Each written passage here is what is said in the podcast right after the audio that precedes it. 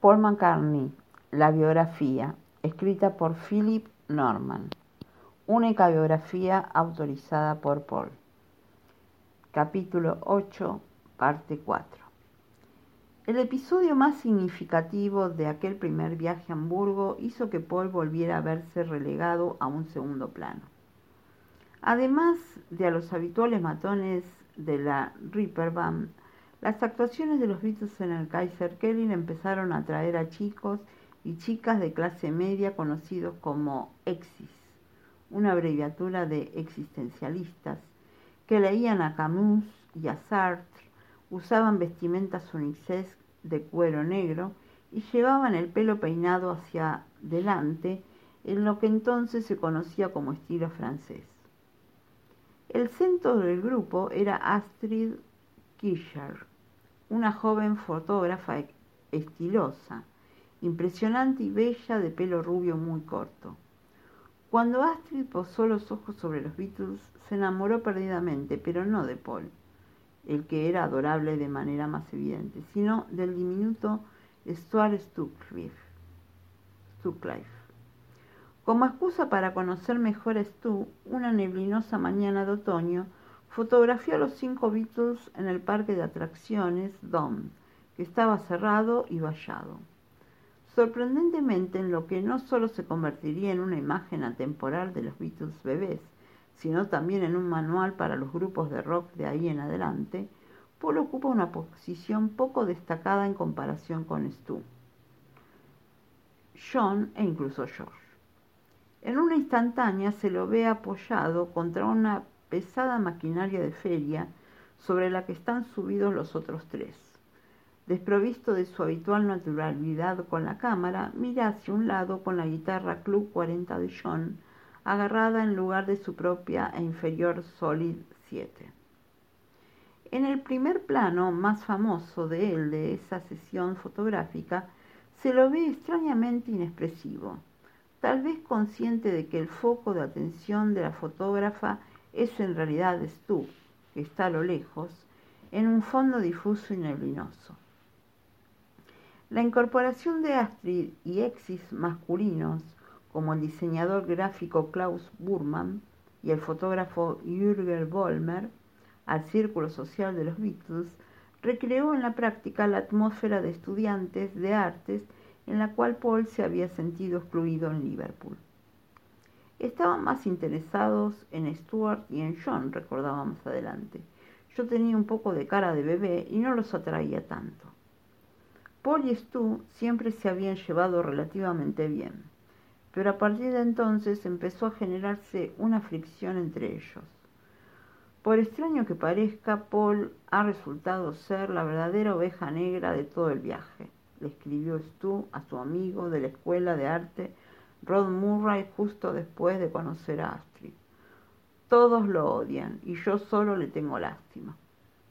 El problema de Paul ya no era la ineptitud de Stu en el bajo y la tenaz ceguera de John ante ese hecho. A estas alturas, Stu se había vuelto un bajista bastante competente y tocaba solos. Incluso cantaba en algunas ocasiones, como Love Me Tender de Elvis, y recibía aplausos. Durante un tiempo, Koschmeider lo sacó de los Beatles para que tocaran una variante de Derry and the Seniors, junto al avesado saxofonista Hobby Casey, quien no encontró ninguna falla en su calidad musical.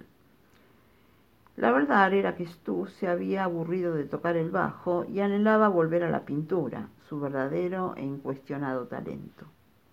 Ante la insistencia de Astrid dejó el alojamiento de la banda en el Bambiquino y se mudó a la cómoda casa que ella compartía con su madre, donde convirtieron una habitación desde el van en un estudio para él.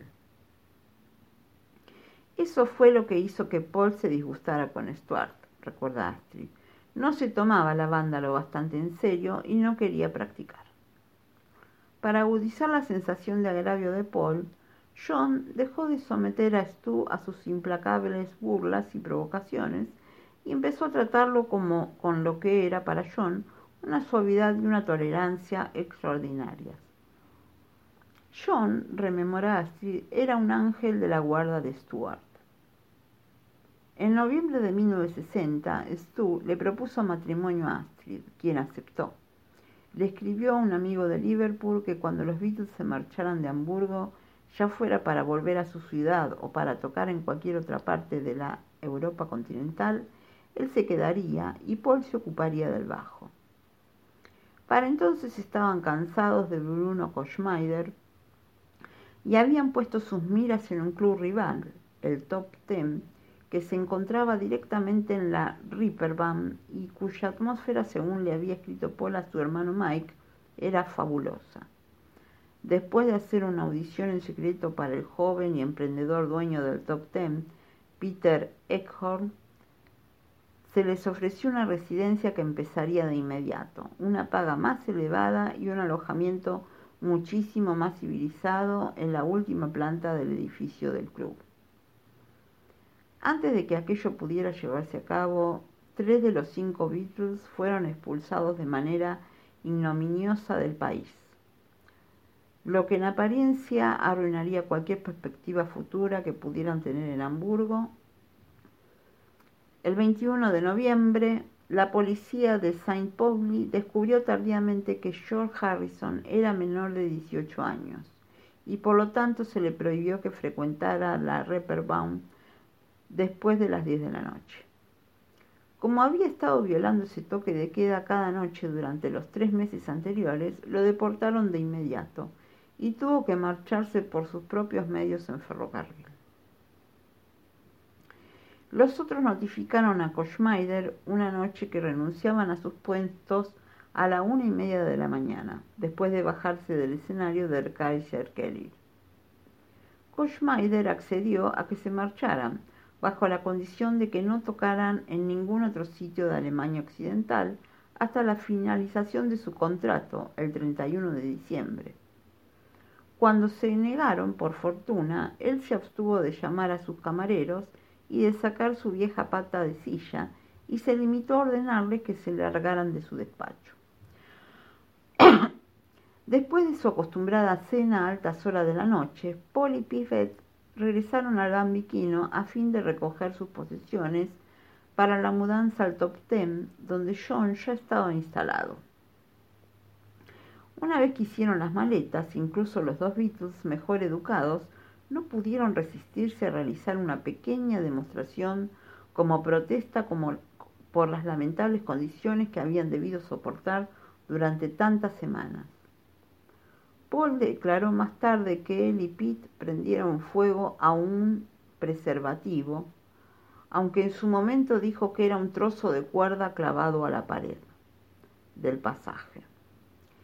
Según Pete, era un pedacito de arpillera vieja que ni siquiera prendió, sino que se chamuscó un poco por los bordes. Después de unos cuantos segundos se cansaron de la broma, apagaron la diminuta conflagración y se subieron a sus raídas camas por última vez. Al día siguiente, un destacamento de la policía se presentó en el club Top Tep, arrestó a Paul y Pete y los llevaron a rastras a la comisaría principal de la Reeperbahn, donde estos se enteraron de que Bruno Koschmeider los había acusado de incendio premeditado en grado de tentativa. Aunque posteriormente retiró la acusación, la policía no tardó en descubrir que llevaban tres meses trabajando en Alemania sin los correspondientes permisos de trabajo. También ellos fueron sentenciados a una deportación. Se los mantuvo en custodia una noche y se los metió en un avión en dirección a Gran Bretaña hacia donde partieron, dejando en Alemania la mayoría de su ropa y la batería de Pete. Sería la única vez que Pete Best vería una celda por dentro. Por desgracia, no puede decirse lo mismo de Paul.